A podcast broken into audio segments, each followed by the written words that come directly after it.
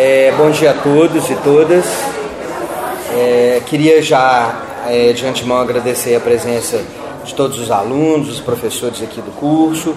É, em nome do núcleo docente estruturante do curso de Direito, né, do qual eu faço parte, é, que, que contribui com atividades pedagógicas é, para o, o, o, nosso curso, eu e o professor Jacques Daniel, que está lá atrás, que é da coordenação de extensão, é, temos é, é, trabalhado esse semestre com a perspectiva de fazer rodas de conversa é, a respeito de temas ligados ao Estatuto da, da Juventude de 2013 e é, principalmente porque o canal Futura, em parceria com a nossa universidade, tem é, lançado alguns temas ligados à perspectiva do, do que, que acontece na nossa sociedade contemporânea.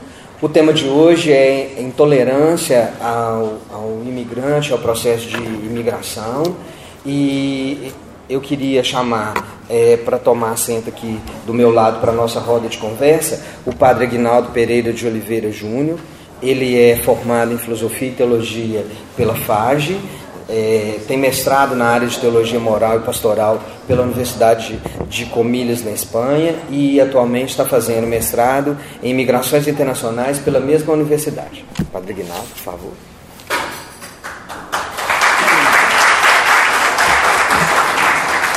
Antes de passar a palavra para o padre Aguinaldo, quero é, ler um pedacinho de, uma, é, de um discurso feito pelo Papa Francisco é, em 2015, na cidade de Nápoles. É, e ele responde a uma pergunta, né? É, ele diz assim: Gostaria de responder à irmã que falou em nome dos imigrantes e dos sem moradia fixa a senhora me pediu uma palavra que assegure aos imigrantes que são filhos de Deus e que são cidadãos. Mas é necessário chegar a isso, diz o Papa. Os imigrantes são seres humanos de segunda classe. Devemos fazer nossos irmãos e irmãs imigrantes ouvirem que são cidadãos, que, como filhos de Deus, que são imigrantes como nós, porque todos nós somos imigrantes rumos a uma outra pátria e talvez chegaremos todos e ninguém perca e ninguém se perca pelo caminho. Todos somos imigrantes, filhos de Deus que nos colocou todos em caminho. É, mas os imigrantes são assim. Nós somos, não, todos somos imigrantes, todos estamos em caminho. Né? Então eu quero abrir essa roda de conversa, passar a palavra para o padre Aguinaldo. A nossa roda de conversa é, funciona da seguinte forma: é, a uma exposição e depois a gente a, abre a participação de vocês, bom? É, muito obrigado, então, já agradecendo o colegiado, o núcleo docente estruturante e a coordenação de extensão, agradece ao Padre Aguinaldo pela gentileza de estar aqui nessa manhã com a gente. Ok, obrigado, professor Robson, também a oportunidade de poder fazermos essa troca sobre um tema tão atual como temos aí na pauta mundial e aqui também no Brasil. Assim. Pois eu estou agora no Brasil como diretor nacional do Serviço Jesuíta Migrantes e Refugiados. Temos quatro escritórios em Porto Alegre desde 2003, já levamos 15 anos fazendo um programa brasileiro de reassentamento solidário de refugiados aqui no Brasil. Uma parceria com a ONU, a Acnur, o governo brasileiro e os jesuítas aqui no Brasil. Em Belo Horizonte temos nosso segundo escritório aqui em Belo Horizonte mesmo, atendendo basicamente ao fluxo haitiano, que tem chegado desde 2010, e depois, com o fluxo venezuelano, temos também nos instaurado lá na fronteira, em Roraima, em Boa Vista, e também agora estendendo a Manaus um quarto escritório do nosso serviço. Então estamos dentro dessa política, e além de coordenar aqui no Brasil, também estou como coordenador da região sul americana da rede Jesuítas com Migrantes pegar Peru, Bolívia, Paraguai, Chile, Argentina e Brasil. Eu queria começar com um pequeno vídeo para que sintamos um pouco e coloquemos contexto, rostos, nomes, histórias de pessoas que estão hoje no mundo em mobilidade humana forçada. Para que a gente possa, a partir daí, a nossa conversa, depois apresentar alguns tópicos assim mais precisos. O tema que me chegou seria intolerância em relação às migrações, o direito de migrar mas também tolerância em relação aos imigrantes que estão hoje nos países diversos. Tem um vídeo que está aí assim. Deixa eu sair daqui, né? Senão vocês vão ficar aí. Esse é o vídeo mais amplo, que está sobre a Agenda 2030.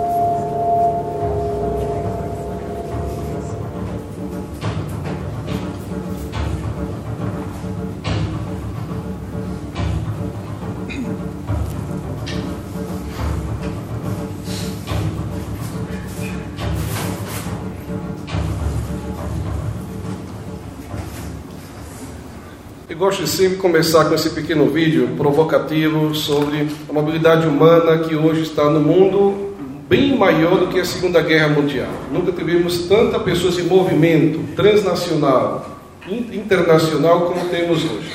E esse vídeo coloca essa questão mais ampla, ou seja, os países estão comprometidos com a Agenda 2030 desde 2015 até chegar a 2030 para tentar atingir e transformar um pouco mais o nosso mundo com esses 17 objetivos da agenda. E as migrações tocam muitos deles como causas estruturantes que forçam as pessoas a saírem, deixando os seus países. Foi muito iluminador a, a frase que o professor Robles escolheu para iniciar esse rodo de conversa, essa pergunta dessa senhora, o que fazer, o que desenhar, o que, que nos falta ainda para reconhecer que todos somos humanos, somos irmãos, somos é, seres humanos e temos os mesmos direitos, os mesmos deveres estamos baixo as mesmas leis a nível do mundo. Porque eu começo por aí também, porque na verdade a pergunta que está por trás de tudo isso é se acreditamos de verdade de que a dignidade humana ela é compartilhada entre nós todos. Né? Somos mesmos, nos reconhecemos como iguais, todos temos a mesma dignidade humana, ou colocamos critérios e níveis de dignidade, uns mais, outros menos, uns têm, outros não têm. Porque aqui acho que joga toda a questão de projeto, de ideologias, de, de metas para o nosso mundo. E acreditamos, e aí para isso que foi também escrito uma Declaração Universal dos Direitos Humanos, para reconhecer que na verdade todos temos e compartilhamos a mesma dignidade humana. Nos olhamos nos olhos uns aos outros e reconhecemos iguais uns aos outros. Como dizia, podemos colocar a apresentação agora, cadê o professor? Fugiu. Poderíamos colocar a apresentação, porque o tema é intolerância às migrações em geral, e não sei se vocês se dão conta dessa, desses dois conceitos, migrantes e refugiados. Porque, na verdade, o direito internacional vai explicar um pouco isso. Pode colocar em, em um modo mais amplo, sim. Aqui embaixo é o.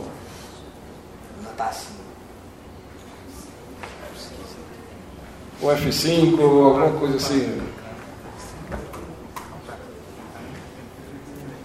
Porque, na verdade, falamos em migrações em geral, da qual os refugiados são é uma porção mais reduzida, e porque há um marco legal por detrás que os ampara, os protege, enquanto necessitados de proteção internacional. Mas fica ainda um leque muito maior de pessoas migrantes em geral. Podemos avançar? Bom, então aqui temos, no marco da Segunda Guerra Mundial, 1950, quando surge a Agência da ONU para os Refugiados, que é a Acnur. Em 1951 se cria-se é, o Estatuto de Genebra para tentar exatamente dar uma espécie de apoio de proteção internacional às pessoas que estão na mobilidade forçada, ou seja, a Europa em guerra deslocou milhões de pessoas ao redor do mundo. E muitos chegaram também aqui ao Brasil, chegaram à América em geral e outras partes também. E quem é o refugiado? Pois aí Genebra diz, essa pessoa que com fundados temores de perseguição e colocam as cinco causas que depois justificam quem é o refugiado e porque ele tem direito a uma proteção internacional com os países que assinaram a Convenção de Genebra. Em 67 vai ter uma atualização com o protocolo de, de Genebra também, e depois vai, no contexto mais de América Latina, avançarmos com Cartagena, que aí tenta ampliar um pouquinho mais o conceito de quem é o refugiado, não só essas cinco causas estruturais, mas também pessoas pois, com violência generalizada em seus países. Têm direito a migrar, a sair e buscar proteção.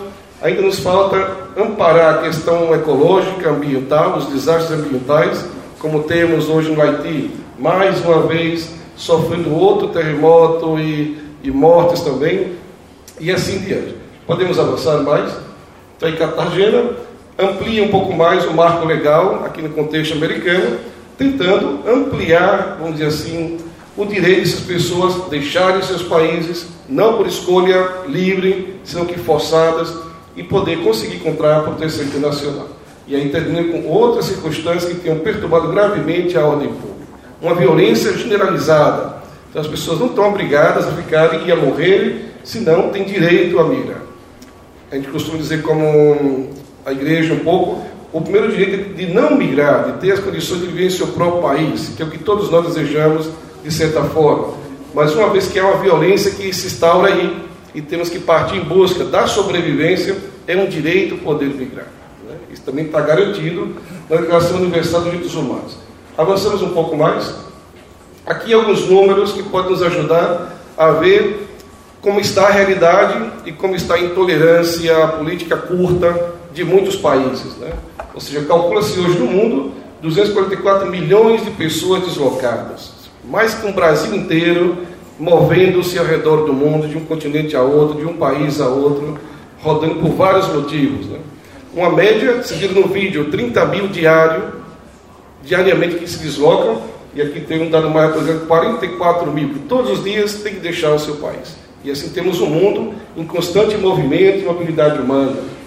Desse universo, 180 milhões praticamente são migrantes, ou seja, não tem uma causa, um fundado temor de perseguição, tal qual. São outras causas que o movem a, deslocar de seus próprios países, mas há um número significativo de refugiados, 68 milhões e 500 mil são realmente pessoas que têm na sua história fundados temor de perseguição e buscam ou está dentro do seu próprio país, como a Colômbia, é um país basicamente de refugiados internos, deslocados internos, ou refugiados também internacionais que deixam o país, cruzam a fronteira é, de um estado e passa a participar de outro país.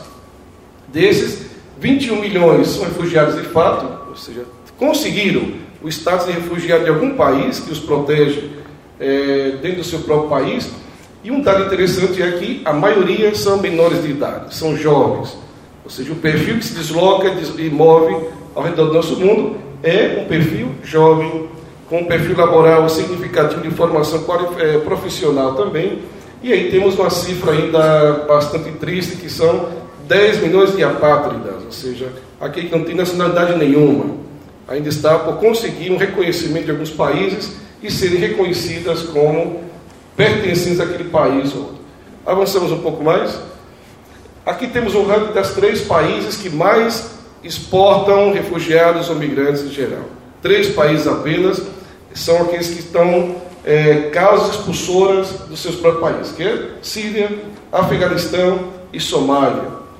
E se eu perguntasse a vocês, e para onde vão essas pessoas? Em que países vocês acham que elas vão buscar proteção internacional? Pode arriscar, assim, sem medo. Aonde? Para Itália. Para Itália, França, Alemanha. Grécia, Alemanha. que mais arriscam um país? Ou seja, por enquanto todos Europa, né?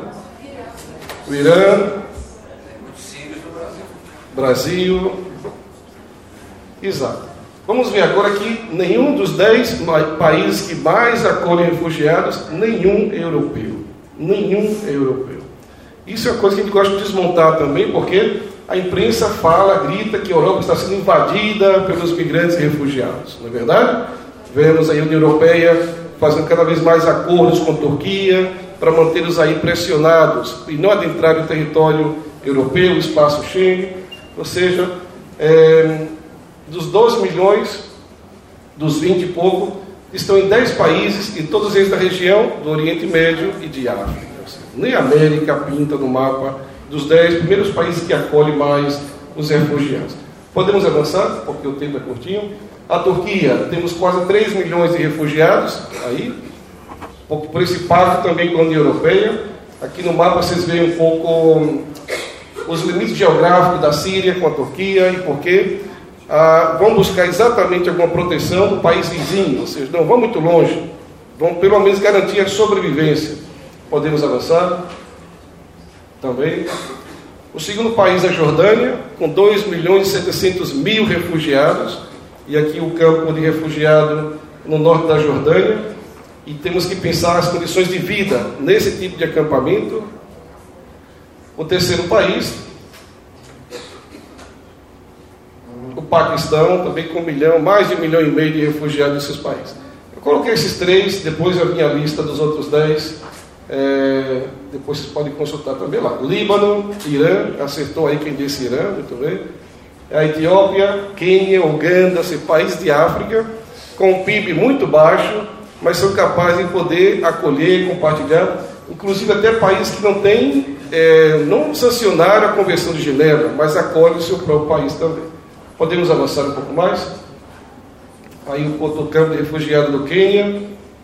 Aqui pronto, aí paramos aqui, que é exatamente o mapa do nosso mundo, aonde está em porcentagem, assim, as pessoas refugiadas. Estamos falando de um grupo muito reduzido, que tem um marco legal que os ampara.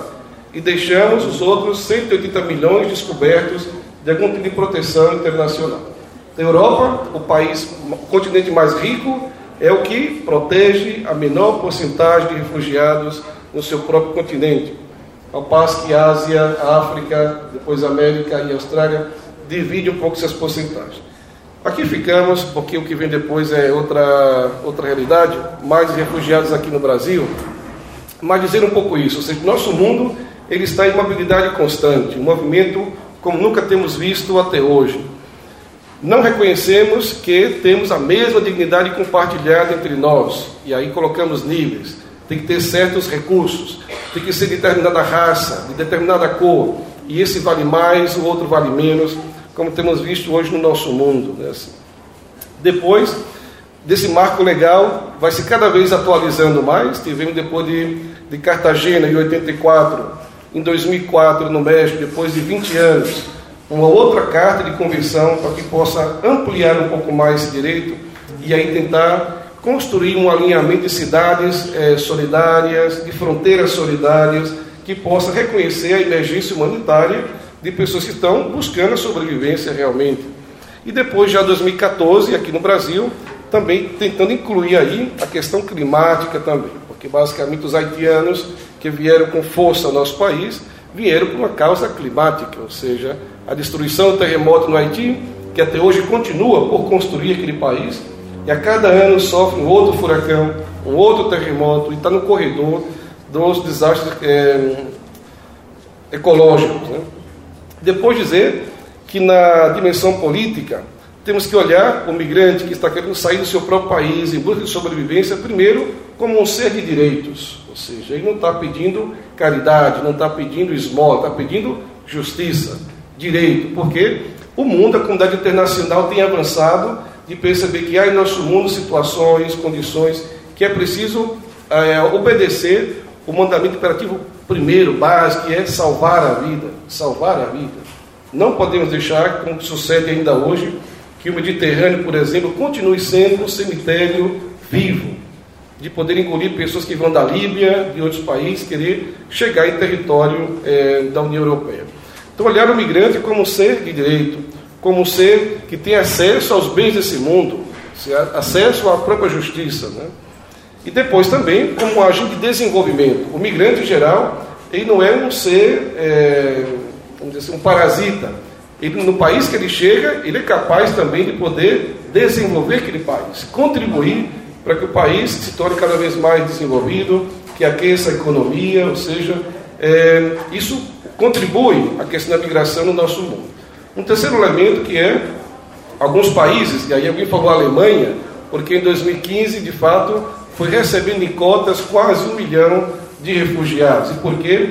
Basicamente, os países da União Europeia são países que estão envelhecidos, que precisam uma força de trabalho jovem, que possa mover a economia, que possa haver o recolhimento da previdência dos que vão se aposentando, ou seja, uma questão estratégica também enquanto política internacional. Então, às vezes falta esse olhar não instrumentalista, mas também uma perspectiva de estratégia para esses países. Né?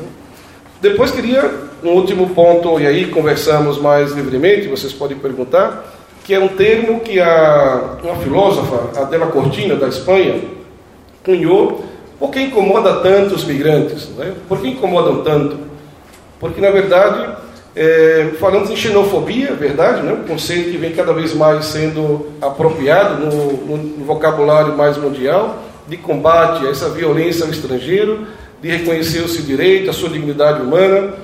Mas essa filósofa ela avançou um pouco mais para perceber que não há, na verdade, uma espécie de violência estrangeiro assim gratuito, porque é estrangeiro. Porque temos muitas nacionalidades que vão de um, de um país a outro e, ao contrário de sofrer violência, são muito bem recebidos. Inclusive, do ponto de vista estatal, são concedidos, pois, benesses, né? de não pagar impostos, de montar aqui sua empresa, sua indústria, das multinacionais circular livremente sua força de trabalho. Então, essa filósofa cunhou o termo conceito de apolofobia, que é exatamente semelhante à xenofobia, mas não o estrangeiro pelo estrangeiro, senão pelo estrangeiro porque ele é pobre, porque ele é pobre. O estrangeiro rico, o chino, o japonês, né? mesmo o sírio, que vem com um certo perfil laboral distinto do haitiano, por exemplo, ele não sofre, e tampouco é negro, não sofre a mesma violência, a mesma intolerância que sofre um haitiano, que sofre um camaronês, que sofre um de Uganda, que sofre um do Chad, ou seja, então foi basicamente um conceito bastante é, preciso para deixarmos de falarmos em geral, massificado, para poder dar o um nome aos bois, como a gente diz. Né? Na verdade, o que há em nosso mundo, quando falamos de intolerância, é porque são estrangeiros que vão a nossos, outros países e são, a maioria deles também são pobres. A esses pobres, nós marcamos uma política de rechaço, de violência, de deixá-lo no canto aí e não deixá-lo acessar a sociedade mais de bem-estar social, de ter os mesmos direitos, reconhecimento de dignidade humana nessas pessoas. E termino com um olhar um pouco sobre a nossa fronteira, em Roraima, Boa Vista, onde estamos também atuando, e passo 40 dias, retorno, estou sempre em contato, e daqui a pouco retorno para lá de novo, porque Lá é um retrato do que temos hoje no nosso país enquanto intolerância. Enquanto intolerância. Temos uma política internacional e agora uma lei de imigração regulamentada, embora com conflitos ainda com o Ministério da Justiça, mas ainda uma lei moderna, que pelo menos não fecha as fronteiras, permite as pessoas entrarem e buscarem proteção no Brasil, nos damos com a dificuldade de poder organizar esse fluxo, que é o que temos hoje em Roraima, que não é um problema de Roraima, mas está em Roraima, porque é um, é um desafio inter, é, federal do próprio país. Então temos lá um nível de xenofobia em geral, porque de fato são venezuelanos, o perfil que estão aí, boa parte deles é um perfil baixo, pobre, não é? Então, há na sociedade de Roraima uma espécie de, de violência, de aporofobia, de xenofobia muito forte. E não tem deixado de acontecer mortes, assassinatos, é, golpes de violência a muitos deles. Né?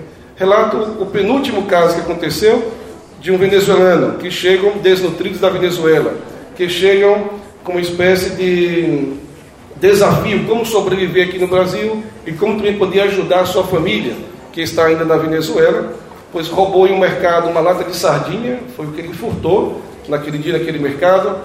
A senhora do mercado não fez questão, viu que ele levou alguma coisa, mas deixou. Mas um amigo da família saiu atrás do venezuelano para tentar retomar aquela lata de sardinha. Esse venezuelano, pois era artista, estava com malabares e por coincidência também eram uma de facas que ele tinha na mão. O brasileiro, ao alcançá-lo, pois ele tirou a faca e o atingiu no pescoço e o brasileiro já caiu praticamente morto.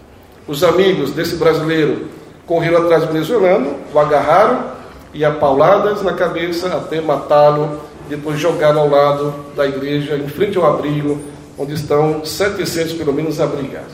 E isso gera um clima de insegurança, de intolerância, de basta de venezuelano, volte à Venezuela, todo esse contexto de, de intolerância mesmo, e não reconhecer a crise humanitária pela qual passa o país vizinho. Então, isso temos, de algum modo, introjetado na nossa cultura, vamos dizer assim. Mas eu costumo dizer que isso fala mais alto, grita, sai nos jornais, mas é um número muito maior de solidariedade, de acolhida, de compreensão, de partilhar o que nós temos, é muito maior. Mas isso não vira notícia, isso não sai na imprensa, isso não sai nos jornais. Né? Então, eu creio que esse tema da intolerância passa um pouco por aí. Nosso mundo está mudado. Não teremos uma Europa como era antigamente. A América Latina também sofre as suas mudanças. Né? Na dimensão política, temos também as mudanças que estamos acontecendo e ver acontecer em vários países. Né? Então, nosso mundo está em constante mudança. O marco legal tem também que mudar, acompanhar os desafios que temos hoje, mas também, culturalmente, temos que avançar mais. E esse é o desafio das metas avançar mais no mundo realmente mais humano, em que nos reconheçamos em comum a mesma dignidade de sermos, pessoas, de sermos seres humanos. Deixaria aqui, e aí talvez possamos provocar algum tipo de pergunta ou de contribuição que vocês possam dar, e aqui me coloco à disposição também, na medida do possível, de poder fazer a réplica entre vocês também. Obrigado.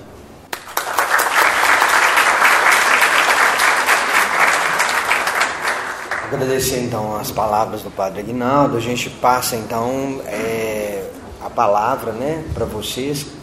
Quem quiser fazer comentários, perguntas, considerações e tudo. Quer? Hum? Vamos? Você tem vergonha não. Você... Bom dia, meu Bom dia. Queria agradecer a exposição do padre, bastante interessante, estimulante para a gente poder pensar essas questões humanitárias que envolvem o tema das migrações e deslocamentos forçados pelo mundo hoje. Eu queria é, fazer talvez duas perguntas em relação primeiro a esse mapa que vai apontar para a localização aonde estão os, os, os refugiados no mundo. E me chama muita atenção os campos de refugiados espalhados pelo mundo, mas especialmente na região da África e, da, e do Oriente. Né? É, eu, eu, eu me preocupa muito isso, porque isso me faz pensar que há é, barreiras não só físicas, mas também simbólicas em relação a esse deslocamento no mundo. Há um represamento é, dessas pessoas né, que estão se deslocando no mundo, seja por conta dos desastres ambientais, seja por conta dos conflitos e guerras locais, mas é, essa localização me chama muito a atenção de um certo represamento, de uma certa é, estratégia no sentido de que esses refugiados eles não alcancem não é outros espaços é, é, no planeta. Né? Então, nós vimos muito recentemente as barreiras propostas na Europa para esses refugiados, né? nos Estados Unidos, muito claramente, uma política de não acolhimento, não é? E, então esse é um ponto que me chama a atenção e eu gostaria de perguntar para você se isso seria é, uma estratégia né, das, das nações desenvolvidas para que essa mobilidade é, não é, atinjam outros espaços. E uma segunda pergunta, padre, tem a ver com o fato de, nessa crise do capitalismo, se a, a, as formas de tentativa de reestruturação do capitalismo hoje, contemporâneo, é, a intolerância também, o discurso em torno da intolerância também não seria uma estratégia dessa tentativa é, de represamento e tal, e de o, o próprio capitalismo ele tentar se recompor, se reestruturar por outras vias, inclusive prescindindo dessas pessoas. Né? Aí me faz lembrar de um livro é, de uma filósofa é, suíça, se não me engano, a Susan Jorge, no livro dela, o Relatório Lugano, que vai falar das estratégias do capitalismo para ele se manter no século XXI. E uma das estratégias seria eliminar pessoas. Então, o discurso da intolerância, se não faria parte dessas estratégias. Queria só antes perguntar aqui, de vocês, quem de vocês vieram de um outro estado e moram aqui em Minas? Deixa eu levantar a mão assim. Nasceram em outro estado e moram hoje em Minas. Isso. Quem de vocês tem um pai e uma mãe que nasceram também em outro estado e estão aqui em Minas hoje? Já aumenta muito, né? Quem de vocês tem um familiar que veio, que é, assim, tem herança em outros países, né? Quem de vocês gostaria de viver um tempo da vida de vocês em outro país? É, é exato. Essas perguntas têm a ver com o que o professor provoca, porque é exatamente um desejo humano, ou seja, de estar no lugar que eu tenho as condições de viver. E também, se for o caso, de poder conhecer o mundo e, e não reconhecer as fronteiras, os limites. Né? Os campos de refugiado basicamente são, em primeira instância, vamos dizer assim, é a solução possível né, para garantir a vida, a proteção à vida, mas ficam aí como estratégia realmente de, de porão da nossa humanidade, de porão. Porque viram as fotos, viram os números de quantos estão aí nesses campos de refugiados, e pouquíssimos são os estados que fazem o programa de reassentamento de refugiados. Todos esses que estão aí aguardam uma chance de um outro país de acolher e recomeçar em suas vidas. Né?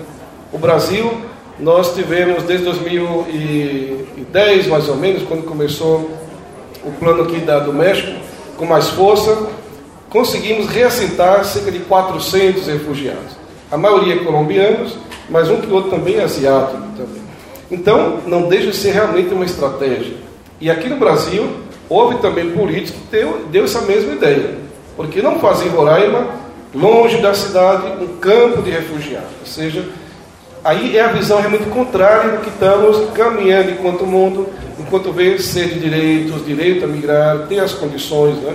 Então a ideia é de esses não contam, esses não produzem, esses não valem, esses não têm dignidade humana. Basicamente, essa é a leitura que, que se faz. Né?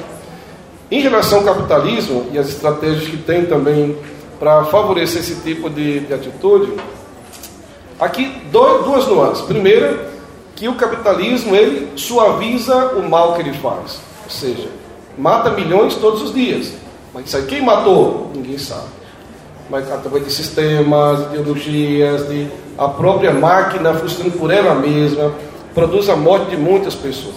E é o que fecha o nosso mundo, basicamente. Né? Protege os nacionalismos também vindo aí para as pessoas, para a economia, para os produtos, não, aí não há fronteiras, aí não há limites. Você pode comprar aqui um produto chino, vai chegar em sua casa, sei lá, semana que vem ou mês que vem, e nenhum problema. Mas para as pessoas, sim, há travas, há fronteiras, há impedimento. Então, primeiro esse lado, vamos dizer assim, da, da ausência da mão do capitalismo fazendo mal realmente no mundo hoje. Assim, né? Por outro, e aí realmente pensar o mundo todo tem caminhado nessa direção, com poucos países com outra proposta. Né? E às vezes pensamos que é possível algum tipo de humanização desse capitalismo também. Ou seja, né? reconhecer o, bem que ele tem em si, de certa forma, mas também reconhecer os seus limites e ajudar a caminhar para uma dimensão mais humanizada realmente. Né? Para que as pessoas não, não, não, não valham menos do que o produto, muitas vezes. Né? Ou seja, qual é, qual é a inversão de valores aqui? Né? Então, isso a primeira coisa. E depois, essa questão mais da, das políticas mais nacionais, da soberania dos estados, né, de poder justamente definirem sua política migratória, o acesso a ele ou não. Isso não questionamos, mas não deve impedir, dentro de uma crise humanitária, deve ser, deve superar esse tipo de política mais é, estrutural, mais estatal, mais nacional. Assim? Então o capitalismo tem, vamos dizer assim, é o que move o mundo, basicamente, com as poucas é, exceções, mas e tem uma mão que mata realmente assim. Né? Os papas têm falado ultimamente sobre isso, uma economia que mata. Né? Então é basicamente isso. O capitalismo ele tem sua face de poder justamente favorecer a globalização no nosso mundo, e o experimentamos cada vez mais global, mas também podemos identificar, se o quisermos, formos críticos, ver que essa mão do capitalismo também produz morte, condena milhares de pessoas a não terem acesso aos bens desse mundo e assim mais adiante. Né? Então temos essa ambivalência em relação ao capitalismo. Meu nome é Tiago, eu estou no segundo período, é, bom dia. É, eu queria saber quais são os motivos para a Europa ter a menor porcentagem, é, seria tipo assim, os governantes temendo novos ataques terroristas, algo do tipo, seria um medo assim, um dos motivos maiores, ou tem outros motivos que agravam esse número ser menor? Eu arriscaria a primeira resposta, que é por um tema de egoísmo. Não é egoísmo. Temos que recordar que a Europa tem sido a potência que mais colonizou né? África, colonizou a América, né? roubou as riquezas naturais desses países, desses continentes, né? pela qual enriqueceu e é hoje a potência que é, através disso, da exploração, de todo esse processo, que ainda continua de algum modo hoje também, mas agora quando chegam as pessoas, não podem entrar. Né? Não podem entrar. Então eu diria que a primeira causa, porque tão poucos conseguem acessar o espaço da União Europeia, e vem território europeu por uma questão egoísta. Desde 2011, com o atentado aos Estados Unidos, o país cresceu as fronteiras, cresceu em fronteiras, ou seja, onde havia, às vezes, é, fronteiras é, solidárias, hoje tem arame farpado, hoje tem mais fronteiras. Então, aumentou de uma dúzia mais ou menos para 50 fronteiras no nosso mundo hoje. Né? Então, há um protecionismo muito grande. Assim.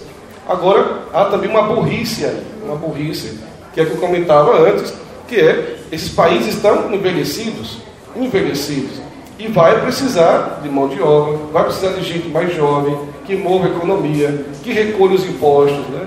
Que com isso pague a aposentadoria dos mais idosos, que lá na Europa vivem cada vez mais anos, né? chegam 100 anos e passam.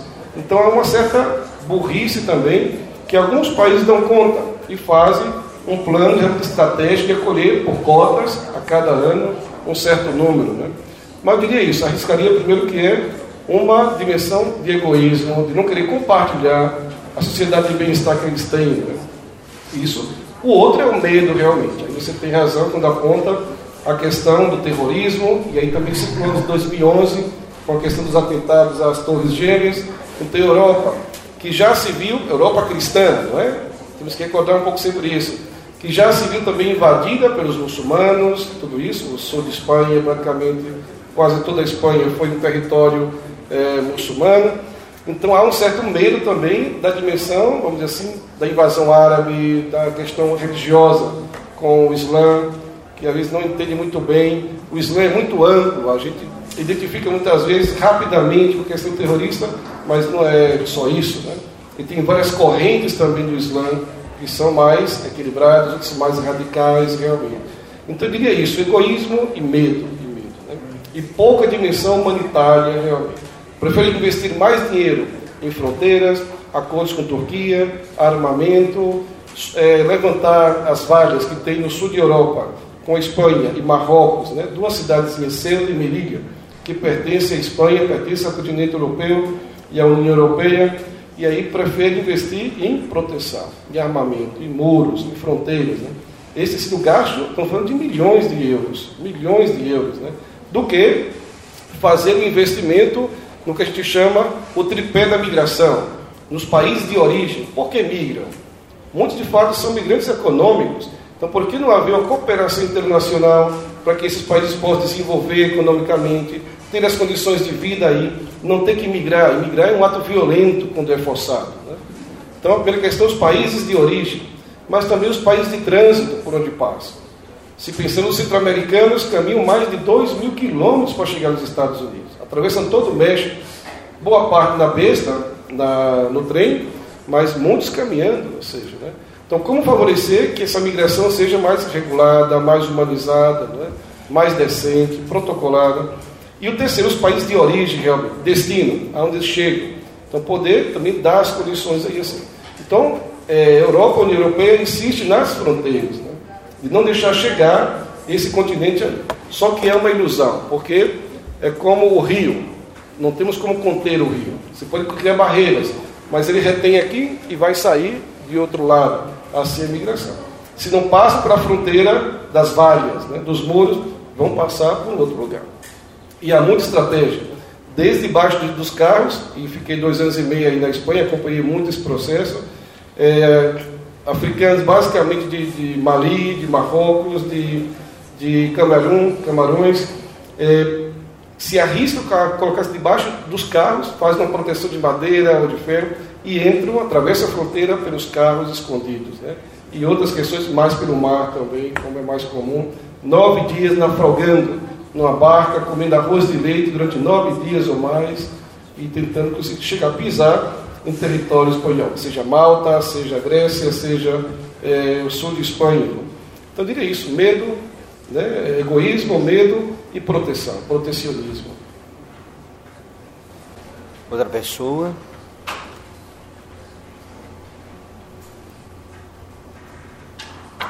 Então pergunto eu assim, quem de vocês tem interesse na questão do, direito internacional, de entrar por esta linha aí do direito? São muitos ou nenhum? O professor ia. O professor depois ela professor? Bom dia, meu nome é Hernandes, não sou professor, sou aluno. Ah, sim? Chego lá ainda. Bueno. Num, num, dado momento aí da resposta, da última resposta, o senhor mencionou é, algumas causas da, da migração é, com relação à migração econômica e tal. É, mais uma pergunta pessoal, assim, tem hora que o senhor não se sente enxugando gelo, né? Porque a gente, quando vai tratar o resultado de um fenômeno, um fenômeno ou uma doença, que você só, vamos dizer, uma ferida, você só limpa ela, você fica só, só limpando aquela ferida e, e na realidade não age sobre, sobre a causa daquela, daquela, daquele evento. É, então, às vezes, dá na gente essa impressão de a gente estar tá enxugando gelo. É, não seria também interessante a gente pensar na possibilidade, obviamente, porque a gente está conjecturas, de, igual o senhor falou, agir, né, é, em vez dessas fortunas gastar, gastas em fronteiras, em si, é, porque eu acredito que o grande volume da migração é em função econômica. Né? Eu, eu tem uma suposição com relação a isso. Da gente preparar esses países, ajudar esses países que se estabeleçam condições dignas e humanas de, de, de viver né, no seu próprio país, sem ter necessidade de, de migrar para outro, em busca de uma condição mínima de vida. Assim, totalmente de acordo. E que eu dizia antes, né, os países de origem, trânsito e destino. Tem que haver políticas, estratégias que atinjam esses três eixos da, da migração. É, o que acontece é que nós temos no mundo um mundo que, ao invés de diminuirmos as desigualdades mundiais, vamos crescendo na desigualdade, vamos crescendo. Então, claro que a resposta, a meta, o horizonte é esse, né? Haver mais partilha, haver mais capacidade de poder é, partilhar os bens que temos nesse mundo. E como dizia antes, foram bens, países que estão enriquecidos hoje a custas de países que foram explorados. E alguns continuam ainda até hoje. Então há uma espécie de pouco senso de justiça, de partilha em nosso mundo, de fraternidade em nosso mundo. Né? E por isso continuam é, aumentando o número de pessoas que vão sair de seus países em busca de alguma sobrevivência. Estamos hoje também no mundo um movimento com um pacto global. Desde o ano passado, os países estão discutindo, formulando um esboço para agora em novembro firmarem o pacto global, um para as migrações, outro para os refugiados. São dois pactos. O que acontece? Os países mais ricos, que teriam mais condições de poder justamente fazer esse pacto mais amplo e dizia humanizar, regular as migrações, não tem que ser uma experiência forçosa, forçada, tal. Mas o que acontece? Estados Unidos, primeira potência a sair do Pacto Global, não está fazendo mais parte e nem vai se comprometer com o Pacto Global que o mundo está discutindo. E quem é Estados Unidos? Um país formado por migrantes, basicamente, enriquecido pela, pela mão de obra e também escrava de muitos migrantes que vieram e fizeram a vida lá e continuam fazendo quem é os Estados Unidos hoje. Tanto é que teve uma campanha, embora não foi assim 100%, mas uma espécie um dia sem migrante nos Estados Unidos e ver que funciona lá. Basicamente nada. Para o transporte, para a educação, para o comércio, para tudo. Porque a migração é que sustenta basicamente aquele país. Então, os demais países continuam, mas qual o risco? do risco que esses pactos globais dos dois vão para um movimento mais de tentar, vamos dizer assim, não olhar as pessoas mais vulneráveis que estão circulando no nosso mundo em busca de proteção, de sobrevivência, mas tentar regularizar a migração mais econômica, desde as multinacionais, ou seja, facilitar esse acesso, esse processo aqui. Não desde os últimos, os mais vulneráveis, os que mais realmente necessitam. Né? Então, o pacto, a gente se pergunta, precisa mais pacto para isso? quando temos um capitalismo cada vez mais ferrenho, né? os nacionalismos que vão crescendo. Então, assim, é que nosso mundo vai na contramão um pouco do onde teria que ser o horizonte para onde ele deveria caminhar. Então, é verdade. Lá em Boa Vista, nosso escritório atendemos todos os dias, cerca de 200 pessoas todos os dias, que muitas dormem na fila. Tem um outro videozinho que poderia apresentar para vocês, para terem uma ideia do que passa hoje na fronteira, que não chega também pela Globo, nem pela Band, nem a Record. Então, assim, isso está lá, está colocado na fronteira. Né? Então, dá essa sensação.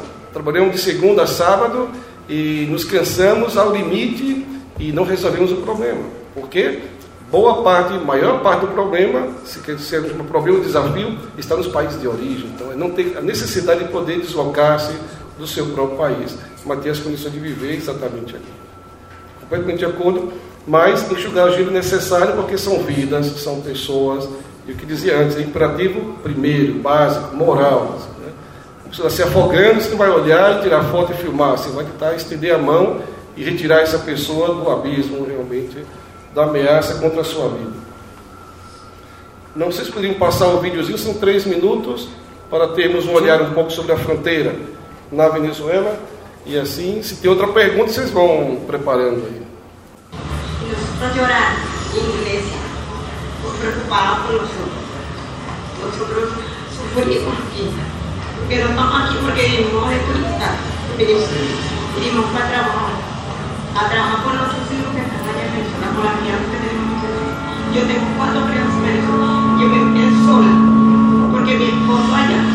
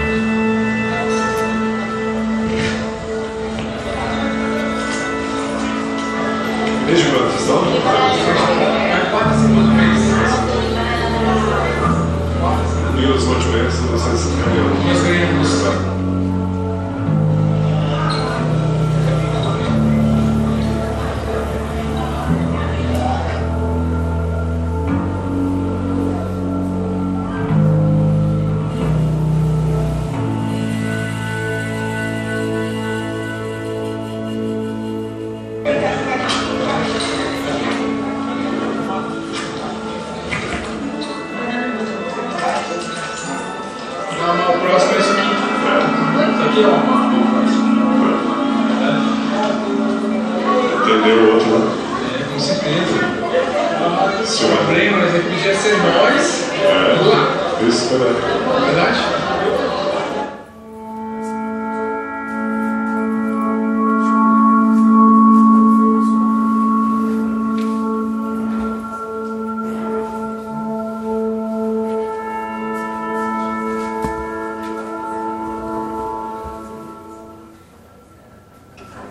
Queria só mostrar o quadro que temos aí na fronteira, na Venezuela, em Boa Vista, na verdade, em Roraima, e poder exatamente ver como, como estamos respondendo isso a nível de Brasil.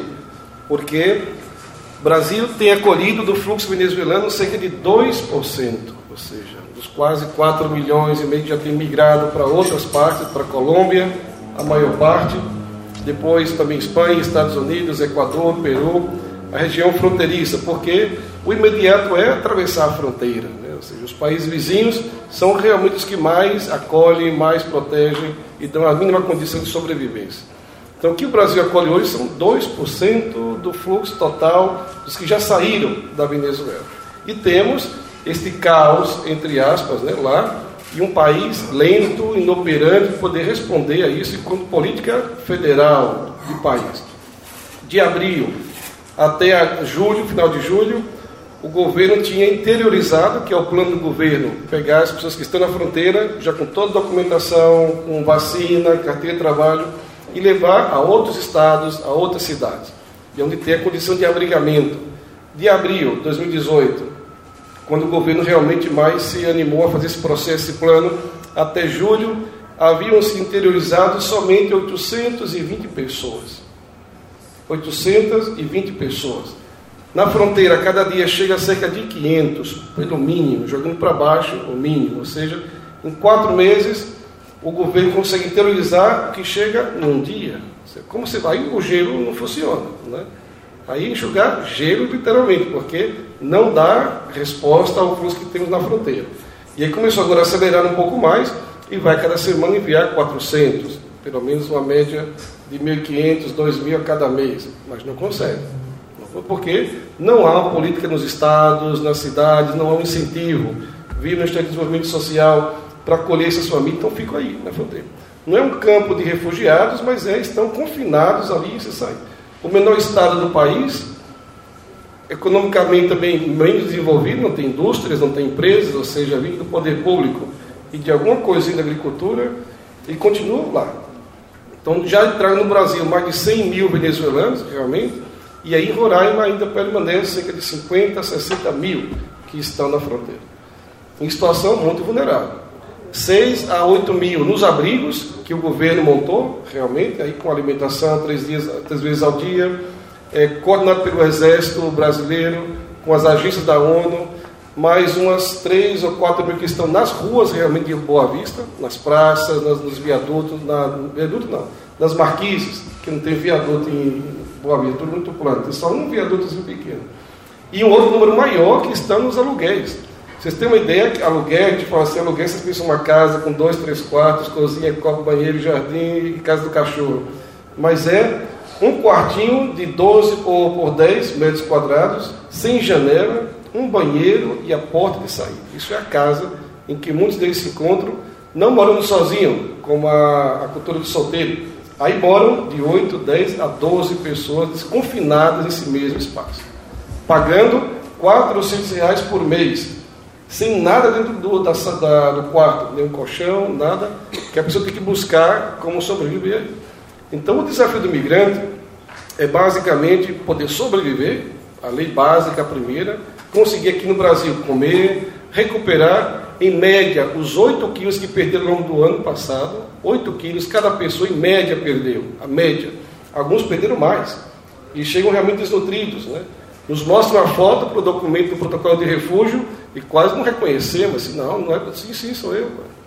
Então, assim, uma desnutrição bastante grave. Mulheres grávidas que perdem as crianças por desnutrição também aguda. também. E a criança não dá conta de poder superar a deficiência nutricional desde a gestação. Então, temos mais um número bem maior que estão nos, nos aluguéis e tal. Aí, intolerância, né? Roraima, por um lado, diz: chega, basta, não aguentamos mais venezuelano. Por outro, está lucrando com todo esse negócio que está montado aí em Roraima. De quem são as casas? O comércio nunca vendeu tanto quanto está vendendo agora. Eu sempre pego Uber por lá e pergunto sempre, primeiro que a minoria é de Roraima, Roraima. A maioria são ou do Sul, ou do Maranhão, ou do Ceará. Um, um que outro mineiro encontrei também. Mas é uma migração interna que está em Roraima da fronteira, não é? E aí também lutando quando estão chegando do país vizinho. Então, basicamente, isso nunca pegou tanta corrida de Uber como agora.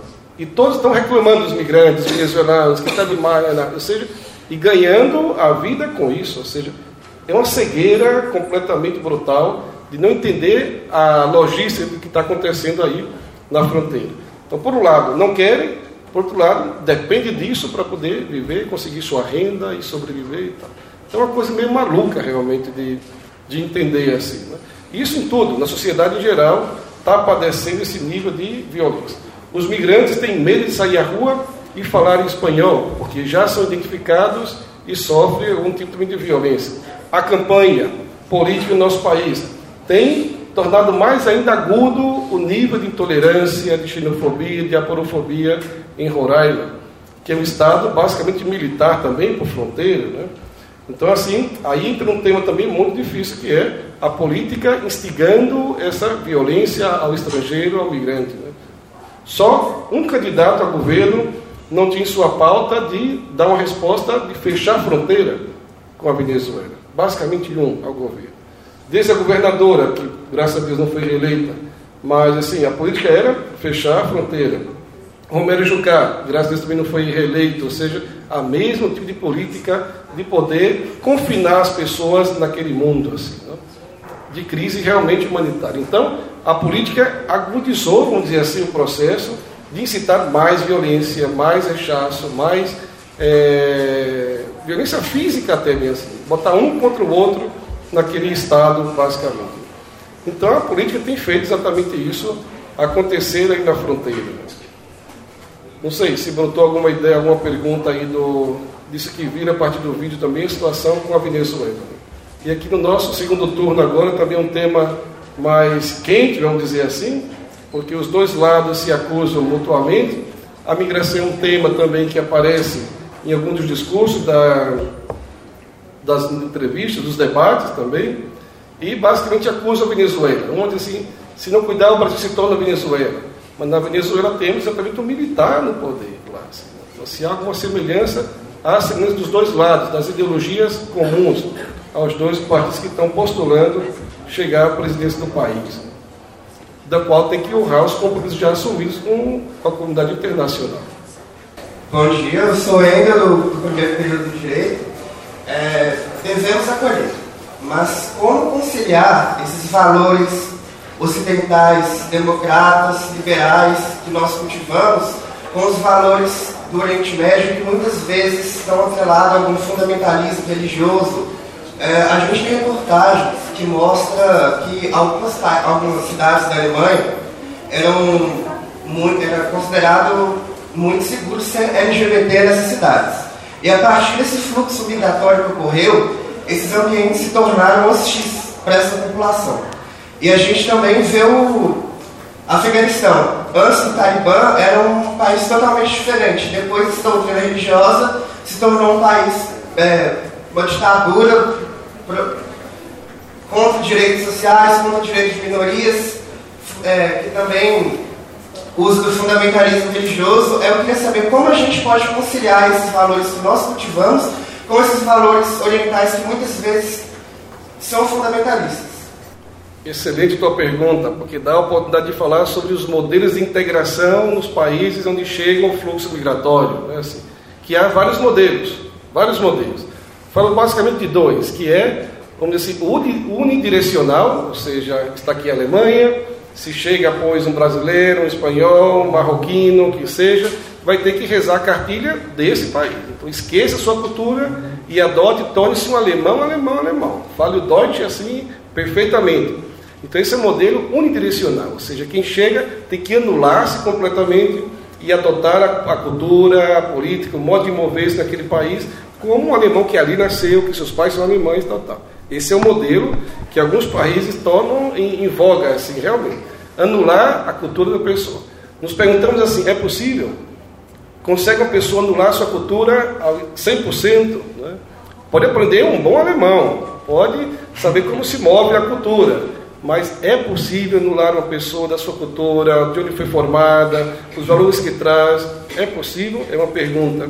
Mas é um modelo que se coloca e se, se posiciona. Né? Outro modelo, que é basicamente esse que tentamos defender e assegurar, é o bidirecional, ou seja, né, o país que acolhe tem que manter a sua cultura, não vai mudá-la porque chegou um, um visitante, né? mantém a sua cultura, né? ensina o que chega à sua cultura, né? e por isso o curso de línguas local é a segunda fronteira a ser atravessada por um migrante. Né? Primeiro passo é a fronteira internacional, depois a fronteira da língua.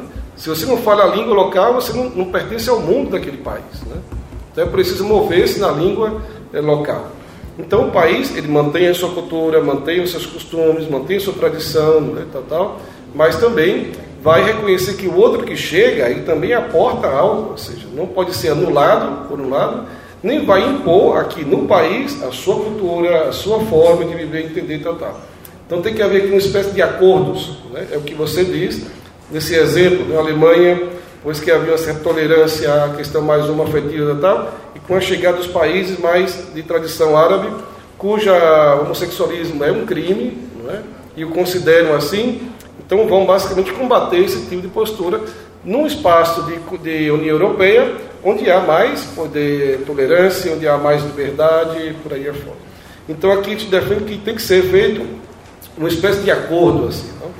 Então não pode, e aí em temas muito, vamos dizer assim, drásticos, né, como o tema religioso, por exemplo, né, então tem que saber que estou num ambiente que não é onde eu nasci, me formei, minha cultura, estou num ambiente é, outro, é, exterior, mas vamos fazer um caminho de mão dupla, não é assim? Então eu vou também deixar algo para acolher essa cultura local, mas também vou conservar algo da minha cultura que não choca, vamos dizer, drasticamente com os valores, os princípios do país local. Por exemplo, é como aqui no Brasil, querer vir, como temos fluxos aqui, de países de, de África, que faz, por exemplo, a questão da mutilação feminina. Né? Não vamos tolerar isso no Brasil, né? porque é uma violência grave ao direito da mulher. Então, isso e outros casos mais também, que pode ser colocado como exemplo. Então, há valores mais, mais enraizados, profundos, estruturantes, que esse não se negocia, não se negocia, né? A igualdade não se negocia, é assim. Né? Então, há outros que sim, né? Pois que possa falar em sua casa língua local, qual o problema? Né? Que possa expressar sua religião no seu espaço próprio, qual o problema? Então, aqui haver um certo acordo entre o migrante que chega e o país que acolhe. Né? Tem que ser feito um caminho. Nem um extremo, nem outro. Né? Tem que ser feita uma via bidirecional, que a gente chama, para favorecer a integração local dessas pessoas. Né? Mais alguém? Não? Então, gostaria de encerrar né, é, os nossos trabalhos. Eu acredito, Padre Aguinaldo, que a gente tenha tido uma oportunidade ímpar de fazer uma reflexão importante sobre esse tema, né? principalmente nesse tempo, na contemporaneidade, em que a gente enfrenta esses desafios né? é, ligados à cidadania, à defesa dos direitos humanos, à intolerância, né? principalmente nesse momento que o nosso país está é, com a democracia, né, num processo democrático acirrado, né, e eu acho que vale a pena a gente pensar isso, principalmente aqui no curso de Direito. Queria agradecer aos professores, professor Leonardo, que trouxe a turma, professor Jacques, né, é, a participação de todos, de todos os alunos, tá? Muito obrigado. Bom dia.